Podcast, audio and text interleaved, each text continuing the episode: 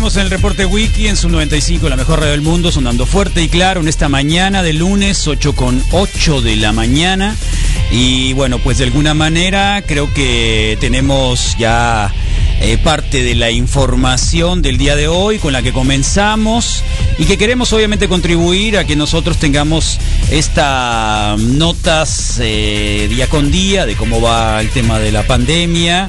Hemos estado muy, pero muy pendientes de todo lo relacionado con cifras, números, eh, sobre, sobre todo medidas, intervenciones y obviamente aclarar muchas dudas que creo que se han confabulado para alterar un poco la situación emocional de mucha gente que pregunta sobre el tema del coronavirus, de la pandemia, de las pruebas, de las medidas, del cubrebocas, de que está abierto, que no está abierto. Ya saben que hemos sido incesantes. Hablamos con el doctor Robles el viernes también, sobre todo cuando llegamos a los 50 mil eh, muertes a nivel nacional. ¿Cómo estaba el cuerpo médico? ¿Cómo estaba el sector también de salud?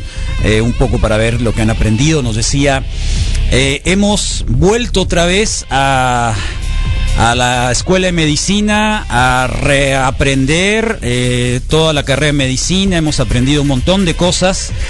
Y esta mañana le queremos dar la bienvenida al doctor Gerardo Álvarez Hernández, director general de promoción a la salud y prevención de enfermedades, quien ha sido la cara visible técnica de eh, la Secretaría de Salud a nivel estatal y sobre todo la intervención que ha hecho la Secretaría de Salud en el Estado. Doctor Álvarez, bienvenido, muchas gracias por estar acá esta mañana con nosotros. Muchas gracias, buen día. Muy buen día. Pues ayer aparecía Sonora con una capacidad de, digamos, de tener el contagio durante tres semanas. Lo presentaron en la tarde el doctor Raúl Cortés. Eh, y bueno, de alguna manera, pues esto con algunos indicadores importantes, tres semanas, eh, creo que va a ser el 21% de, de, digamos, de reducción del, contagio.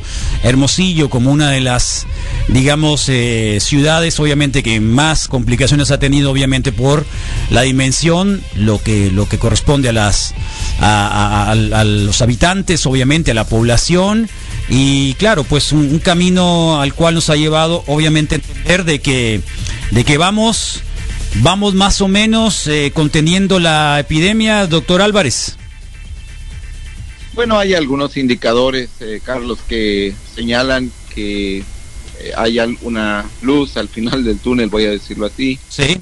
que señalan que ha disminuido la velocidad de transmisión comunitaria pero sí quisiera señalar que si bien estos indicadores son positivos, eh, lo que nuestra actitud y nuestro interés como gobierno y por supuesto como sociedad debe ser de que bajo ningún motivo, bajo ningún motivo, y lo reitero y lo enfatizo, es momento para bajar los brazos, para dar por hecho que esto está controlado. Porque un indicador, y voy a ser muy técnico en este punto, un indicador eh, que se considera importantísimo es la tasa de positividad, es decir, cuántos sujetos de los que se realiza la prueba resultan positivos, ¿no? Te comento al principio de julio, el primer día de julio, en Sonora 70% de todos los sujetos que se hacían la prueba salían positivos, ¿no? todos, todos. 70%. 70%. 7 de cada 10 sujetos que se hacían la prueba eh, resultaban positivos. El día de ayer eh, Doctor, te, interrumpo un, segundo. ¿Esas pruebas son pruebas de tipo serológico o PCR? PCR? muy bien. Sí, las pruebas serológicas, Carlos, déjame decirte que no son utilizadas como método diagnóstico y por lo tanto no eh, pueden ser eh, indicadores de la tasa de contagio, ¿no? Una prueba serológica solamente te dice tasa de exposición al virus, pero no la tasa de contagio. Esos dos, dos hechos diferentes para que la gente no se confunda. El día de ayer, eh, 33% fue la positividad que tuvimos en las pruebas realizadas. Es decir, estamos reduciendo, insisto, la proporción de sujetos que albergan, que tienen el virus dentro de ellos en ese momento. Ahora bien, pero esto te insisto, no es una señal para que salgamos corriendo a todos los lugares posibles y que esto ya se nos olvide porque para que haya una evidencia de control, la tasa de positividad debe ser menor a 5%, para que se den una idea. Entonces, ojo, eh, digo, porque si aludimos a cuestiones técnicas, puramente y estrictamente técnicas, y, y realmente vamos a ser todos como sociedad, ¿eh? no hablo solamente de periodistas o este académicos, todos, todos colectivamente vamos a ser muy duros técnicamente y actuar en esa consecuencia, pues entonces seámoslo completamente, porque insisto, si eh, tenemos una reducción considerable entre los pacientes que se han realizado pruebas, tengan síntomas o no tengan síntomas, porque hemos hecho pruebas a pacientes sin síntomas. Pero, insisto, ha reducido a 33% el día de ayer, pero para que haya una evidencia de control, esa tasa de positividad debe ser menor al 5%. También tenemos otras evidencias de que ha disminuido también de forma consistente en las últimas dos semanas eh, un indicador que es el porcentaje de ocupación hospitalaria, lo cual también habla de que, una, la transmisión comunitaria no es tan alta y dos, que se ha reducido la proporción de pacientes que ameritan debido a su condición clínica manejo uh, eh, hospitalario, ¿no? Si no son formas tan graves. Pero insisto, no estamos todavía en una situación para eh, relajarnos, ¿no? O para pensar que esto está bajo control. No es así. Bien, eh, doctor, eh, frente a eso sé que sabemos que desde el momento en el que apareció Sonora en semáforo naranja, que de alguna otra manera nos parecía un poco extraño que el, que el gobierno federal lo, lo pudiera catalogar así, dado que todavía en ese momento eh, uno de los grandes indicadores, que era la ocupación hospitalaria, andaba por encima de la media y, y, sobre todo por encima del 50%, y las camas con ventilador más o menos andaban como el 50%, y sin embargo eh, no se habían bajado, digamos, de de la, del, del rojo al, al, naranja, o subido, como lo quieran ver, ¿no? En este caso creo que bajado, ¿no? Porque no era como que muy bueno de que el naranja estuviera, dadas las, digamos, declaraciones de la propia gobernadora y el propio secretario de salud para decir nos mantenemos en rojo. Eh, luego hemos tenido, digamos, este, esta, esta información que sucedió a mitad de la semana con el caso de la ocupación hospitalaria. Sabíamos que había, tanto en la pública como en la privada, 800 camas eh, COVID y 800 eh, también cuartos eh, con la preparación para, para digamos, eh, ventilación mecánica y todo esto. Esas sí eran las cifras, porque eso fue lo que escuché, digamos, muy al inicio de la entrada a la preparación de la pandemia, en la parte más complicada, que eran más o menos las cifras que teníamos, ¿no? Eh, voy a ser más preciso. En realidad, eh, como hace, como ha escuchado la comunidad, eh, ha habido fases sí. se llama reconversión hospitalaria eh, para ir aumentando paulatinamente la capacidad de camas de acuerdo al volumen de pacientes que fuera atendiéndose. Esa es la planeación, justamente eso es lo que pretendimos en el estado de Sonora, todas las instituciones del sector salud de tener la capacidad siempre de respuesta aún en los momentos más críticos.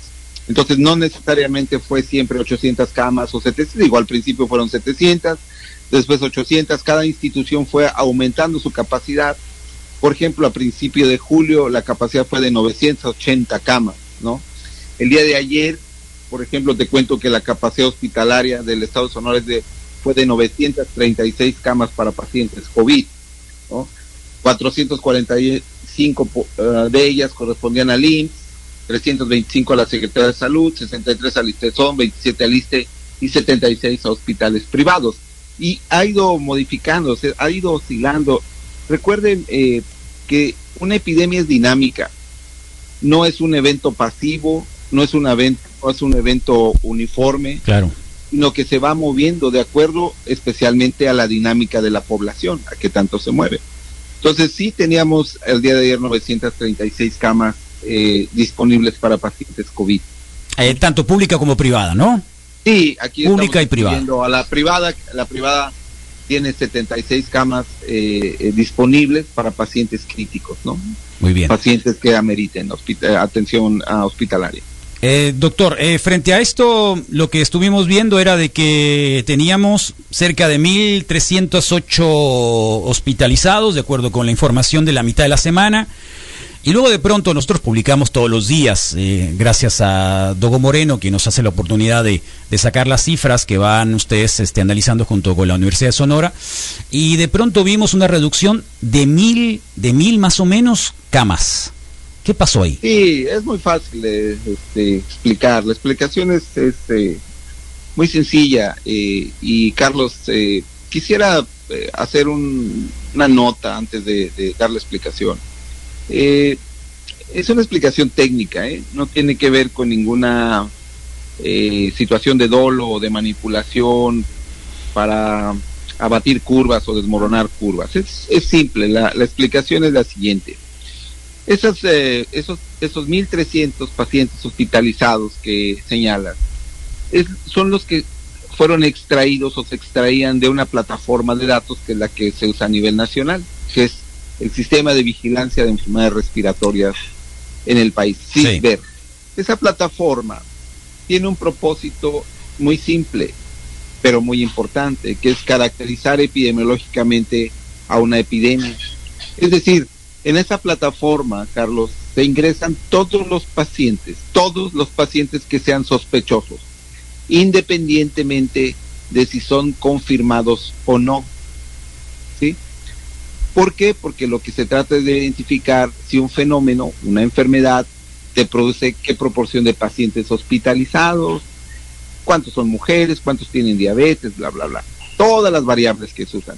Pero eso, eso significa, Carlos, que es posible que en el transcurrir del tiempo, de los días, eh, no haya eh, eh, por la, la manera de confirmar eh, oportunamente. ¿Por qué? Porque son padecimientos complejos, eh, eh, ¿Me escuchas? sí, perfectamente, doctor. Estamos escuchándolo perfectamente. Estamos con atención.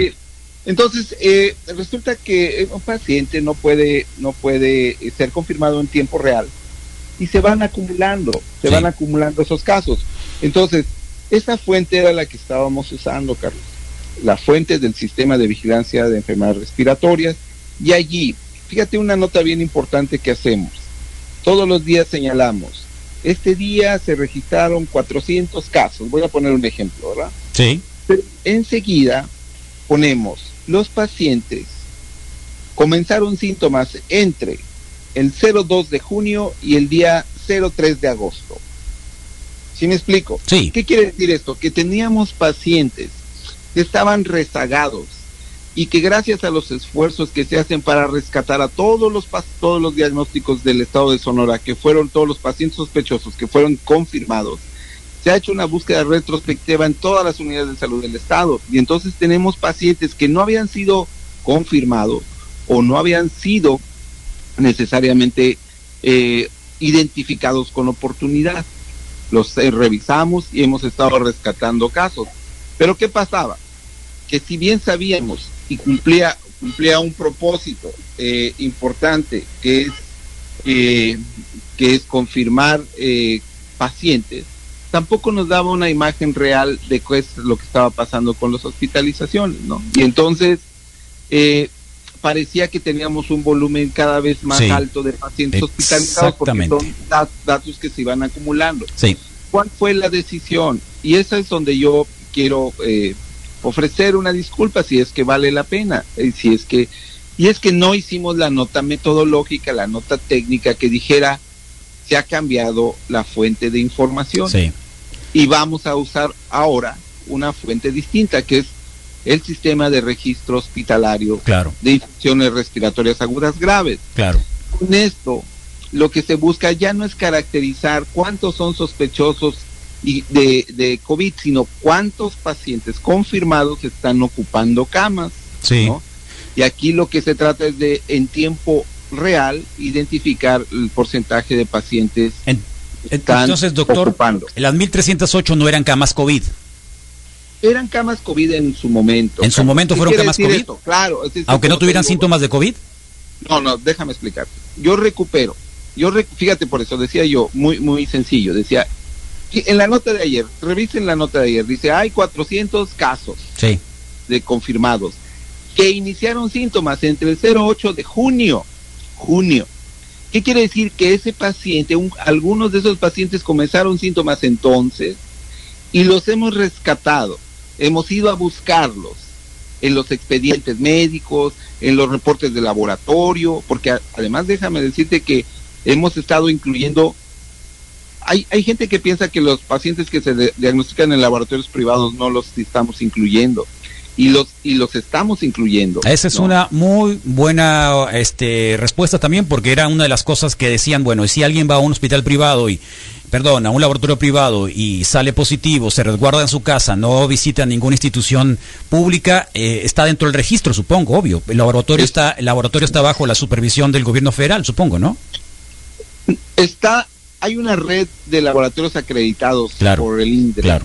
Y, eso es algo que, de hecho, te digo que nuestra nota eh, diaria, nuestro aviso diario, tiene una cantidad de fuentes de información múltiples que no, no necesariamente son revisados con, con mucho detenimiento. Pero ahí tenemos una tabla que dice pacientes que se han hecho prueba, 33 mil sujetos. Dice, de esos tantos han sido negativos. Los positivos de esos, ¿cuántos fueron confirmados en laboratorios privados? ¿Cuántos en laboratorios públicos? ¿Cuántos en, ¿Cuántos en el Laboratorio Estatal de Salud Pública? ¿Cuántos por criterios clínicos y epidemiológicos? Y esos desgloses los hacemos justamente. Entonces, regresando a tu pregunta, entonces yo rescato pacientes del mes de junio que estuvieron hospitalizados, Carlos, pero que ya no necesariamente lo están en este momento, ¿no? Pero que te insisto, como la fuente que estábamos usando exige que así como fueron diagnosticados se capturen, entonces, ¿para qué? Para saber, entre otras cosas, cuál es la proporción de pacientes eh, severos que son atendidos en hospitales. ¿Me explico? Sí, ahora. Entonces cambiamos la fuente. Esa fue la situación y estamos usando ahora una fuente que da el porcentaje, cuántas camas de COVID están ocupadas. Y la plataforma se llama Red de eh, Infecciones Respiratorias Agudas Graves. Ahora, Esa fue la discrepancia. Doctor, ¿esto lo hace Sonora nada más o lo ha tenido algún otro estado también, esa complicación que nos dice? La verdad es que no sabría, eh, eh, Carlos, porque además déjame decirte que una de las cosas me parece más ricas y más importantes de esta, hay gente que piensa que, ese, que eso genera incertidumbre y que no sabemos y no podemos compararnos. Yo no lo veo así. Digo, yo, yo soy investigador y te digo que eh, investigador del Consejo Nacional de Ciencia y Tecnología y te digo que me parece una un plus, algo bueno de este país, que tiene la oportunidad de tener diferentes opciones para entender su fenómeno. Y eso es lo que nosotros estamos haciendo en Sonora. Ahora, eh, para el, día de ayer, 40 críticos tenemos, 156 graves y 195 estables. Esa sí entonces la cifra que nos proporcionó el día de ayer. Es correcto, este, es correcto. Eh. Este es, el desglose que hacemos. Son basados en definiciones internacionales de la Organización Mundial de la Salud. Grave, ¿qué significa? También para que ustedes lo, lo, puedan entender y, tu audiencia de mejor modo. Grave es que depende de oxígeno. Es decir, ya sea que requiera mascarilla o que bajo puntas nasales, pero que no requiere ventilador. Sí. El paciente crítico es el que requiere ventilador o estar en la unidad de cuidados intensivos por un choque séptico o alguna otra cosa semejante. ¿no? Pero eso es lo que, lo que exactamente teníamos el día de ayer. Eh, una proporción, afortunadamente eh, la mitad de esos hospitalizados al de ayer están en condiciones estables, esperando que en el transcurso de los días eh, sean dados de alta. ¿no? Eso es lo que afortunadamente está, está pasando y eh, lo que los números que señalas son correctos de los pacientes que hay el día de ayer tenemos. Doctor Gerardo Álvarez Hernández, quien es el director general de Promoción de la Salud y Prevención de las Enfermedades del Estado de Sonora. Doctor, una otra cosa que quería preguntarle, a lo mejor ya no es el momento porque en algunas cosas se lo estuve preguntando a algunos colegas. Intentamos hacerlo también hace algunas semanas. Eh, sabemos que tampoco es fácil atender a todos los medios, pero igual. Eh, en algún momento eh, se anunciaba a que el, había un acuerdo, digamos, entre todas las instituciones, IMSS, ISTE, ISTESON, Secretaría de Salud, este, Armada, este, etcétera, etcétera, sobre atender a cualquier paciente ¿no? A cualquier paciente y que de alguna manera eso, digamos, estabilizaba la oferta hospitalaria, ¿no? Es decir, si a alguien le tocaba ir al IMSS, probablemente el IMSS tenía mucho más eh, eh, demanda y por lo tanto podría encontrarse con un hospital probablemente con menos con menos disponibilidad, lo mismo el Hospital General del Estado para quien alguien estuviera fuera derechohabiente a, al INSABI. Eh, ese acuerdo, eh, porque era un acuerdo que se firmaba estatalmente y alguna vez escuchamos al subsecretario López Gatel que solo siete o diez estados lo habían firmado.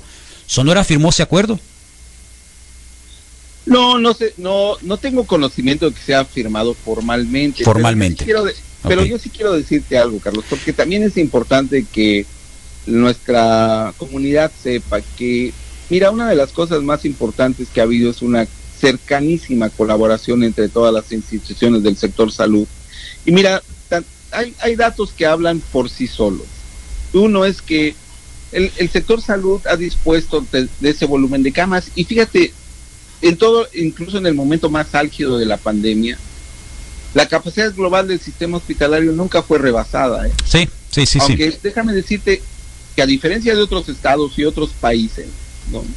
nunca estuvimos en ese riesgo de, eh, saturación máxima, aunque algunos municipios en algún momento de la, de la pandemia lo mostraron. ¿Como cuáles, doctor? Nogales, Hermosillo, San Luis Colorado estuvieron en riesgo máximo de saturación pero siempre las, las instituciones hemos hecho un intercambio, no solamente de, de, camas, eh, sino de insumos.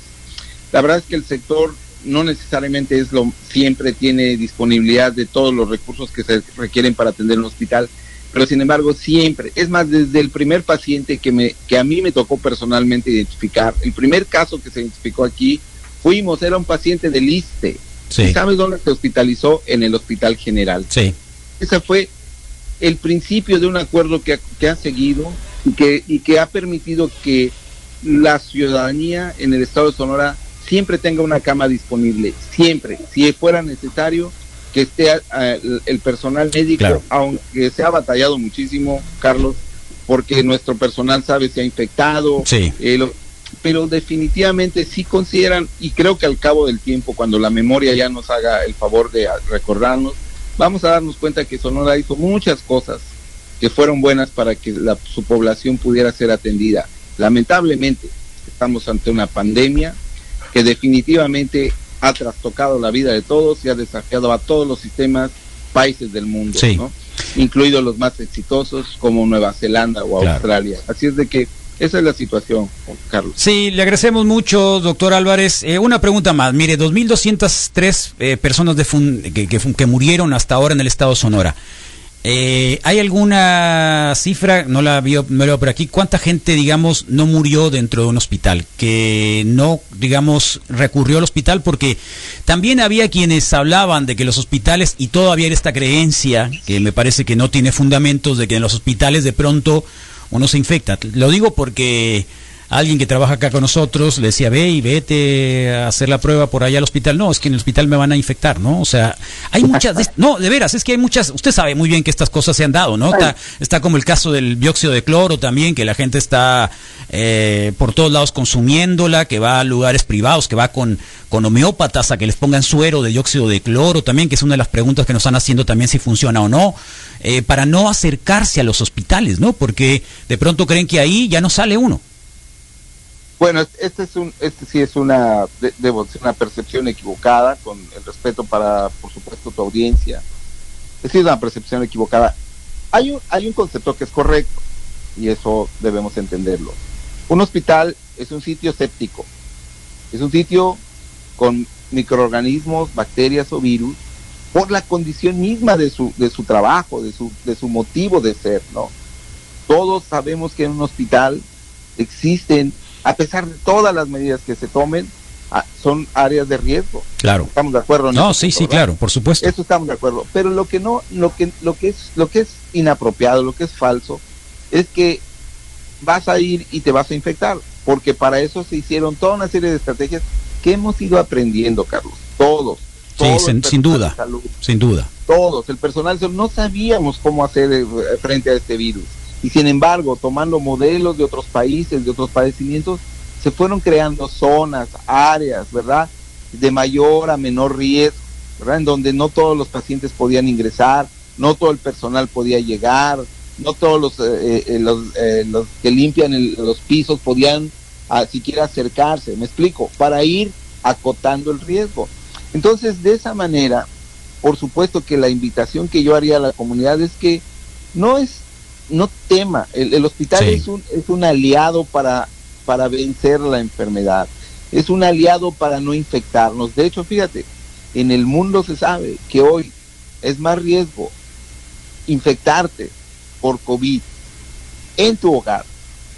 Porque aquí, porque en tu hogar relajas las medidas de protección que en un hospital.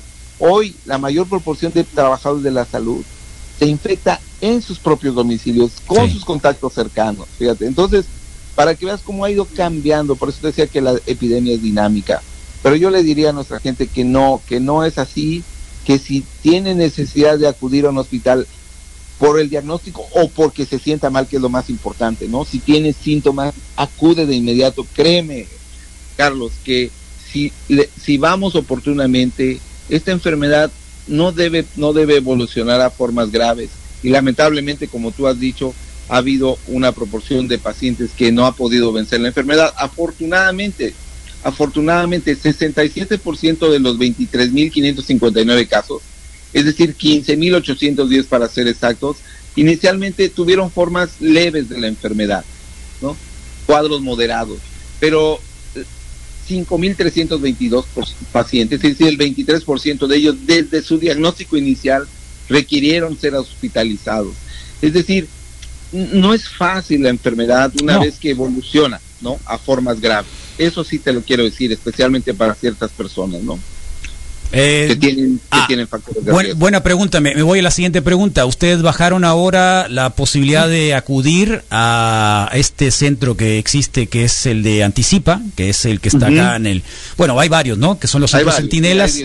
el principal que está acá en la Arena Sonora. Eh, bajaron el, el, la edad, ¿no? De a 42 años. Sí, es correcto. ¿Por qué, doctor? ¿Por qué razón? sí, ¿por qué razón? Bueno, evidentemente hay muy claro en el mundo que las personas mayores de 60 años tienen un factor de riesgo muy importante para, para tener eh, un resultado adverso, fatal. Pero también se ha observado que sujetos que tienen alguna comorbilidad, aunque tengan menos de 60 años, también tienen mayor riesgo. ¿Y qué comorbilidad estamos hablando? Fundamentalmente diabetes e hipertensión.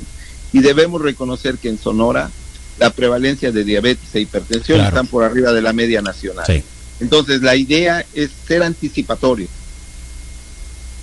ser precautorio e invitar a nuestra comunidad de que si tienes, si tienes más de 40 años y especialmente padeces sobrepeso, obesidad, tienes hipertensión, tienes alta presión o tienes diabetes, inmediatamente acudas en cuanto tengas la sospecha de que tuviste contacto con una persona con COVID o que tienes algún síntoma de los que ya sabemos, que es dolor de cabeza, fiebre, dolor de cuerpo, dolor de garganta, pérdida del olfato, hay que acudir de inmediato. Es la mejor forma, este, Carlos, porque mira, digo, no te voy a cansar, pero simplemente hay fenómenos patológicos que ocurren en nuestro organismo que pasado el quinto día de evolución es difícil de, dar reversa. ¿Y cuáles son? Algo que se llama eh, una tormenta de citocinas que produce una respuesta inflamatoria terrible en nuestro organismo. Segundo, hay fenómenos que favorecen la coagulación. ¿Por qué? Porque hay una serie de problemas que son eh, de inmunes y que producen además algo que es un daño al endotelio vascular. De tal forma que una vez que pasa, ocurren estos fenómenos, la posibilidad de que te recuperes es francamente baja. Entonces, por eso nuestra invitación a que ser más anticipatorios, vayan no importa la, la derechohabiencia, el gobierno del Estado, la gobernadora eh, Claudia Pavlovich, el, contador público Enrique Clausen, han dado esta instrucción. No importa si eres o no derechohabiente de alguna institución, si tienes ah, alguna sospecha, necesidad de que te hagan una prueba, ve al centro anticipa. Estamos haciendo pruebas rápidas para detectar exposición. Si, se, si el médico sospecha de la enfermedad, se le toma su prueba para PCR se le da medicamento para su problema respiratorio, cubreboca, se le, se le toma el teléfono para monitorear los signos y síntomas. Es, decir, estamos haciendo un esfuerzo enorme para que nuestra comunidad no llegue al hospital en condiciones críticas y que sea atendido oportunamente. Al momento, cerca de 20 mil personas ya han sido atendidas en estos centros anticipas, 18 que hay en el estado, ¿no? Se han aplicado más de 21 mil pruebas rápidas, tanto a los que a, a, los pacientes como incluso a los familiares que les acompañan, si así lo desean. Eh, y estamos haciendo este esfuerzo para que nuestra comunidad sepa que hay una intención enorme de que de ayudar a la gente, ¿no? Doctor, eh, nos siguen preguntando sobre el tema del dióxido de cloro, que se ha convertido como un tema incluso que no debería tocarse en las familias, porque hasta ha habido familias de que hay gente que cree vehementemente que el dióxido de cloro lo va a sacar o va a evitar que llegue el, el SARS-CoV-2. Eh, y se le hago la pregunta porque nos lo están exigiendo. Ninguna evidencia científica, en eso termino todo, ninguna evidencia científica acerca de sus beneficios, no hay ningún ensayo clínico que respalde esto, les pediría precaución a las, a las personas antes de ingerirlo, sé que hay una enorme necesidad de intentar todo lo posible bajo condiciones de, de, eh, críticas, pero no se debe usar eh, bajo ninguna circunstancia en pacientes como se está haciendo de forma, eh, dicen, profiláctica, en pacientes leves. No hay ninguna evidencia de seria, científica, de su utilidad. Doctor, eh, sabemos que el no salir, a menos que sea estrictamente necesario, el, obviamente la distancia de dos metros, metro y medio, el lavarse continuamente las manos, el estornudar de cortesía y el cubrebocas son, digamos, cinco elementos importantes para eh, combatir la pandemia. ¿Dónde pone el cubrebocas de estos, eh, dándole prioridad a alguno de ellos? Porque también se ha convertido en una discusión muy amplia, hasta política. Sí, ha sido así, porque vuelvo, vuelvo a insistir en esto, este, Carlos. O sea, afortunadamente el conocimiento es una grandísima cualidad de los seres humanos, ¿no? A medida que vayamos aprendiendo de experiencias de forma empírica o mediante ensayos experimentales, vamos a ir entendiendo mejor ciertos fenómenos. ¿Por qué las dudas? ¿Por qué las dudas al comienzo de la, de la pandemia acerca de la utilidad del cubrebocas? Porque se usaron los modelos de otros padecimientos, específicamente de SARS del año 2002, de MERS en el año 2012 y de influenza. Y en esos padecimientos la eficacia del uso masivo de cubrebocas no era contundente. ¿sí? Entonces, eso mismo... Hoy sí lo es, doctor.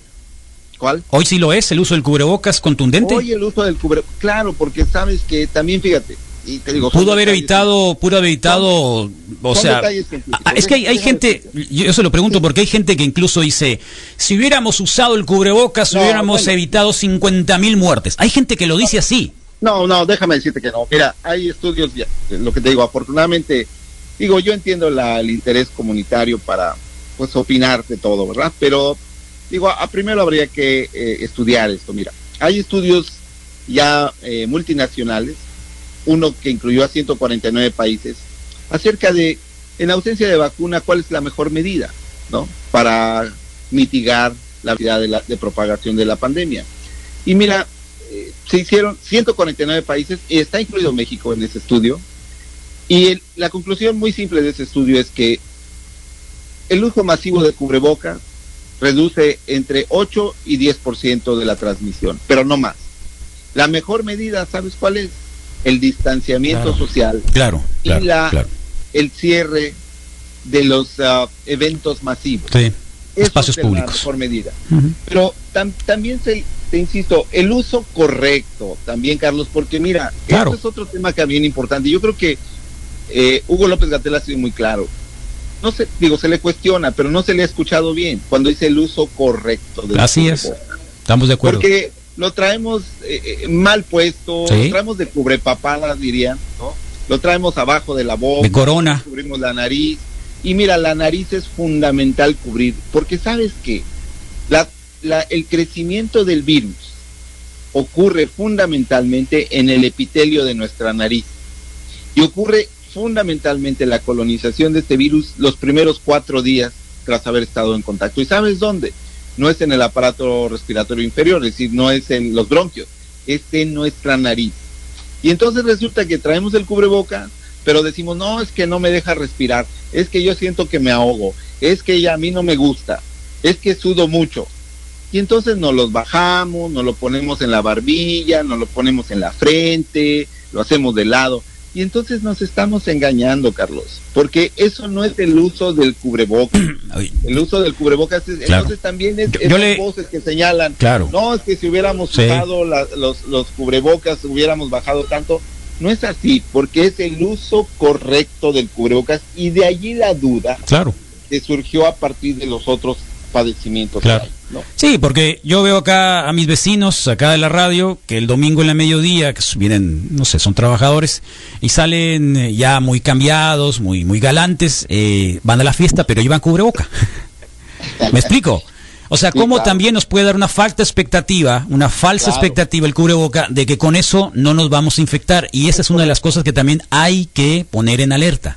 ¿Está de acuerdo? te decía yo Sí. que comparada con otras medidas, es mejor la distancia Claro. social. Y no salir. O sea, y no salir a eventos masivos. Dicen, no hagan eventos masivos. Y sin embargo, la preocupación, mira, las playas, eh, los supers, o sea, están saturados. Eso es un evento masivo y eso es, usemos o no cubrebocas, es lo que nos pone más en riesgo. Entonces, hay que tener cuidado. El uso correcto, desa- afortunadamente, disminuye mucho, te digo, la, la propagación de, de- de virus y bacterias, no solamente de, Claro. de- del, del SARS. Entonces, yo lo recomiendo, claro que lo recomiendo, especialmente cuando sales de tu casa, úsalo correctamente, como se ha indicado en diversos medios, ¿no? Doctor, doctor, nada más para finalizar, ¿estamos en naranja o estamos en rojo?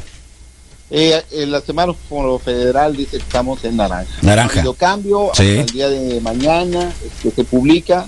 En este momento no hay ninguna ah, otra posición respecto a eso. Oficialmente Sonora está en naranja. ¿Y usted cree que se mantenga en naranja? No podría decir, yo esperaría que es que también son son muchos eh, indicadores, este Carlos. No no pre- no no quisiera hacer un vaticinio, yo esperaría mejor a que las entes evaluadores del país dijeran cuál es la condición de Sonora. Esperaría que que fuéramos mejorando. Muy bien. Bueno, doctor, el doctor Gerardo Álvarez Hernández es el director general de promoción a la salud y prevención de enfermedades. Es investigador nacional nivel 1 del Consejo Nacional de Ciencia y Tecnología, el CONACIT. Le agradecemos un montón que haya estado acá, doctor. Teníamos ganas de hablar con usted. No, muchas gracias. ¿Eh? Estoy a la orden. Muchas gracias, doctor. Que esté bien. Hasta luego. Hasta luego. que